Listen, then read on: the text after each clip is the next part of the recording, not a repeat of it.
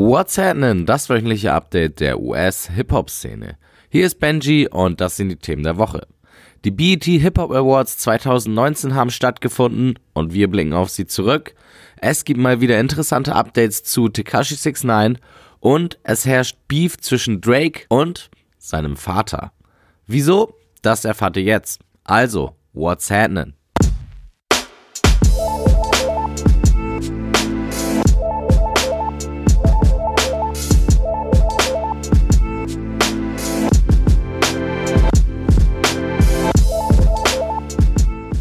Familiendrama im Hause Drake. Dass Drake und sein Vater eine schwere Beziehung zueinander hatten, ist klar. So erzählte es Drake zumindest regelmäßig in seinen Texten. Seine Eltern trennten sich früh, Drake wuchs mit seiner Mutter auf, sein Vater war selten bis nie zu Hause und zahlte wohl auch keinen Unterhalt. Aber entspricht das so überhaupt der Wahrheit? In einem Interview fiel ihm jetzt sein eigener Vater nämlich ziemlich in den Rücken. Der behauptete, dass er immer an Drakes Seite war und als er Drake auf diese Lügen ansprach, soll Drake ihm gesagt haben, dass er diese Lügen nur erzählt, damit sich seine Musik besser verkauft. Und das ist gleich auf mehreren Ebenen eine krasse Anschuldigung. Nicht nur, dass er seinen eigenen Sohn öffentlich als geldgeilen Lügner darstellt, sondern auch untergräbt er damit Drakes Authentizität als Rapper. Als ich das gelesen habe, war ich doch schon ziemlich erstaunt.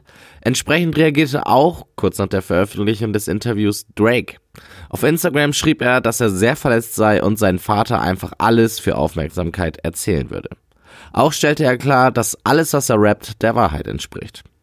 Für mich sieht das alles ein wenig so aus, als müssten die beiden sich mal bei Oprah oder so zusammensetzen und über ihre Probleme reden. Wäre bestimmt gutes Fernsehen. Letzte Woche hatte ich davon berichtet, dass Tekashi 69 beim Gericht darum gebeten hatte, dass er seine Urteilsverkündung schon früher als im Januar 2020 bekommt. Und jetzt wurde seine Bitte genehmigt. 69 bekommt jetzt am 18.12. sein Urteil verlesen und könnte, wenn für ihn alles gut läuft, also noch in diesem Jahr auf freiem Fuß sein. Momentan läuft auch alles darauf hinaus, denn er selbst und viele andere gehen davon aus, dass seine Kooperation mit der Regierung so erfolgreich war, dass er seine ursprüngliche Strafe von mindestens 47 Jahren im Gefängnis gar nicht erst antreten muss. Und 6 9 scheint es selbst auch gar nicht mehr abwarten zu können, denn er arbeitet schon mit Hochdruck an der Wiederbelebung seiner Musikkarriere. Trotz dem Fakt, dass er aktuell noch im Gefängnis sitzt, hat er einen neuen Vertrag bei seinem Label 10K Projects unterschrieben, der besagt, dass er für seine nächsten zwei Alben 10 Millionen Dollar bekommt. Auch 10K scheint also davon überzeugt zu sein, dass 6 9 nach seiner Zeit im Gefängnis noch populärer wird. Interessanterweise gilt dieser Vertrag übrigens für zwei Alben, wovon jeweils eines auf Englisch und eines auf Spanisch sein wird. Ein cleverer Move, wie ich finde, denn Reggaeton wird gestreamt wie nichts Gutes und könnte für 6 9 noch einmal einen neuen Markt erschließen. Ein Problem wird 6 9 aber haben, Shows zu spielen. Unter der Woche gab es schon die News, dass es keinen Promoter in New York gibt, der mit 6 9 eine Show veranstalten würde. Alleine schon wegen dem Sicherheitsrisiko, was natürlich verständlich ist. Und nachdem die Polizei in New York am Wochenende gleich mehreren Rappern mit Gangverbindungen den Auftritt auf dem Rolling Loud Festival untersagt hat, beispielsweise Casanova, könnte ich mir vorstellen, dass das auch für 6 9 auf diversen Festivals zum Problem werden könnte. Naja, auch wenn ich 6 9 nicht mit gutem Gewissen hören kann, so finde ich diese ganze Geschichte schon interessant und auch wird es spannend zu beobachten sein, wie sich das Ganze entwickelt. Am 8. Oktober veranstaltete der amerikanische TV-Sender BET seine alljährlichen Hip-Hop Awards und mittlerweile gelten die als die einzige Mainstream Award Show, die unser geliebtes Genre richtig abbildet. Grund genug also, um auf die Show zurückzublicken. Zuerst muss ich euch die Performances ans Herz legen. Gönnt euch hier gerne alle. Ich habe euch auf whatsapp.de eine Seite verlinkt, auf der ihr alle findet. Aber wenn ihr nicht so viel Zeit habt, guckt euch auf jeden Fall die von den Künstlern an, die euch am meisten gefallen. Abgeliefert haben auf jeden Fall alle. Performt haben unter anderem YBN Corday, The Baby, Rick Ross, Sweetie, Rhapsody, Lil Kim, Megan Thee Stallion und Chance the Rapper. Vor allem die letzten drei waren richtig gut. Wie es sich aber für eine Awardshow gehört, wurden natürlich auch Awards verteilt und wie vorhin schon angekündigt, spiegelten diese auch ganz gut das Hip-Hop-Jahr wieder. Best Hip-Hop Video ging an Cardi B mit Money, Album des Jahres an Travis Scott mit Astroworld, J. Cole gewann mit Lyrica, Guest Verse auf A Lot und Impact Track mit Middle Child gleich drei Awards und natürlich gewann auch Lil Nas X mit Old Town Road zwei Awards für beste Single und beste Kollabo. Ich glaube, bei keinem Sieger lag BET jetzt total falsch. Den größten Award des Abends, den I Am Hip Hop Award, bekam Lil Kim für ihre Karriere und der ist natürlich auch verdient.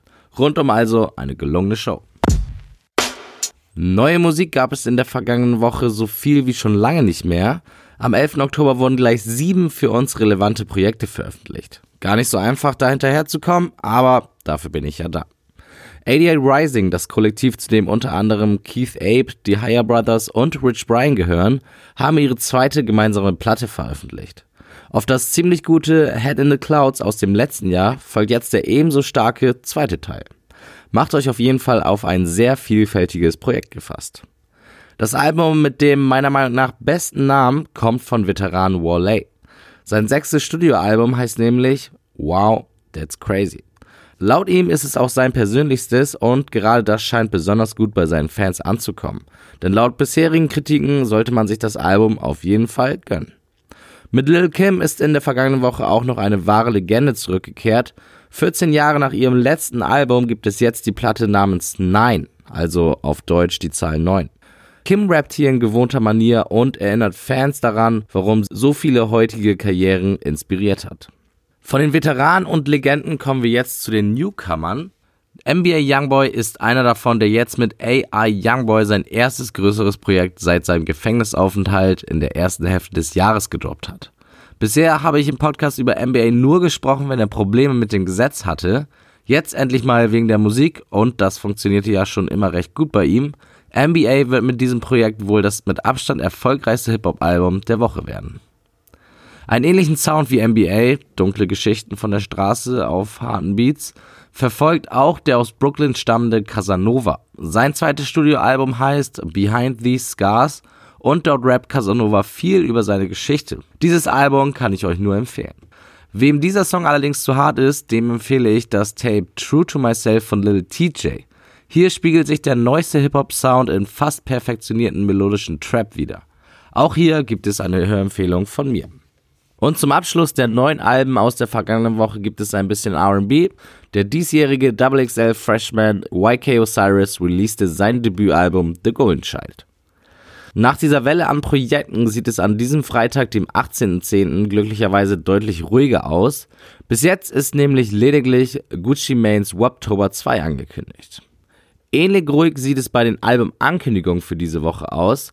Aber immerhin hat Kanye Wests nächstes Album Jesus is King wieder ein Release-Date.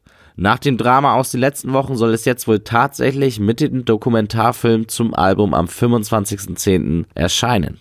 Mal sehen, ob das was wird. Übrigens wurde bekannt, dass Kanye durch seinen neu gefundenen Glauben in Gott beschlossen hat, keine Schimpfworte mehr zu benutzen ob das schon für dieses Album gilt, weiß man zwar nicht, aber gemessen daran, wie vulgär seine Musik bisher war, ist das schon ziemlich schwer vorzustellen. Zu Kanyes Ankündigung gesellt sich auch noch Tory Lanez, der irgendwann im November sein heiß erwartetes Chicks Tape 5 droppen will. Und kurz vor Produktionsschluss kam noch diese Meldung rein.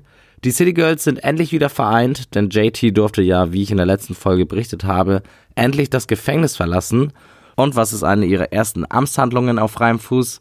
Das nächste Album der City Girls für Januar ankündigen. Newsflash. Erschreckende Nachrichten um Little Peep. Peeps Mutter hatte das ehemalige Management von ihrem Sohn angezeigt, weil sie meint, dass sie Lil Peep mit den Drogen versorgt haben, welche letztendlich zu seiner Überdosis geführt haben. Die Firma streitet es ab und klar, Lil Peep hat sich letztendlich selbst dazu entschieden, die Drogen zu nehmen, aber so wie es aussieht, hat vor allem seine Managerin auf der letzten Tour ihm nicht davon abgeraten, die Drohung einzunehmen. Pieps Mutter hat die Anzeige gemacht, weil sie sich sicher ist, dass es noch viele andere Künstler gibt, die mit einem ähnlich rücksichtslosen Management zusammenarbeiten. Anfang des Jahres wurde die Legende DMX nach einem Jahr im Gefängnis freigelassen und startete 2019 wieder so richtig durch mit Festivalauftritten und DMX veranstaltete sogar wieder seine eigene Tour. Jetzt folgt ein kleiner Rückschlag. In der vergangenen Woche checkte sich DMX selbst in die Entzugsklinik ein. Drogenmissbrauch ist schon sehr lange ein Problem bei ihm und jetzt will er ihn zum Wohle seiner Familie und seiner eigenen Gesundheit besiegen. Viel Glück dabei. Am 4. Oktober erschien Summer Walkers Debütalbum Over It und zu sagen, dass es von allen Seiten gelobt wurde, ist schon fast untertrieben. Drake beispielsweise hat gesagt, dass ihm dieses Album dazu inspiriert hat, zwei neue Songs zu schreiben. Ein Co-Sign, der sicherlich auch bei den Verkaufszahlen geholfen hat. Die sind nämlich jetzt zu dem Album erschienen und so gut, dass sie gleich den Rekord für die meisten Streams in der ersten Woche für ein RB-Album einer weiblichen Sängerin eingeheimst hat. Wenn man bedenkt, dass sie damit auch Beyoncés Lemonade geschlagen hat, ist das ein krasser Erfolg. Hip-Hop-Nerds aufgepasst! Am 24. März 2020 soll eine Biografie über das Leben von Nipsey Hussle erscheinen. Das Buch trägt den Namen The Marathon Don't Stop und soll Nipseys Platz im Hip-Hop, LA und Amerika zementieren. Aber nicht nur das, auch soll es aufstrebenden Künstlern Tipps fürs Leben geben. Geschrieben wird das Buch von einem ehemaligen Redakteur eines Hip-Hop-Magazins und soll bisher unveröffentlichte Interviews von Freunden und Kollegen des verstorbenen Rappers enthalten. Und wie immer am Ende noch etwas zum Schmunzeln. Wer hat sie nicht in den letzten Wochen gesehen? Die Top 50 Listen. Seien es die besten 50 Rapper aus irgendeiner Stadt oder die besten 50 Rapper überhaupt. Mehrere solcher Listen von oftmals unbekannten Personen haben in letzter Zeit für reichlich Diskussion gesorgt. Rapper haben sich teilweise sogar angegriffen gefühlt, weil sie gar nicht auf Listen waren oder nur sehr weit unten. Aber zum Glück hat Schoolboy Q jetzt diesem Spielchen ein Ende gesetzt. Sein ungefährer Wortlaut über die Listen? Wer einen 48. Lieblingsrapper hat, ist ein Weirdo. Und wenn ihr darüber streitet, welcher Rapper an 23. Stelle steht, habt ihr wohl keine Freundin. Dem muss ich wohl nichts mehr hinzufügen. Die heutige Empfehlung ist ein Podcast-Interview mit Tyler the Creator. Tyler-Interviews sind ja sowieso immer ein Highlight und dieses aus dem Broken Records Podcast von Star-Producer Rick Rubin reiht sich dann direkt ein. Die beiden reden natürlich über Tylers neues Album Igor und Tyler droppt auch den einen oder anderen Namen und hat interessante Meinung zu ihm. Gönnt euch also. Den Link zu dem Interview sowie zu den Auftritten von den BT Awards findet ihr auf whatsapp.de im Beitrag zu dieser Sendung. Und damit entlasse ich euch für diese Woche. Folgt at whatsapp bei Instagram und bis zur nächsten Woche. Reingehauen.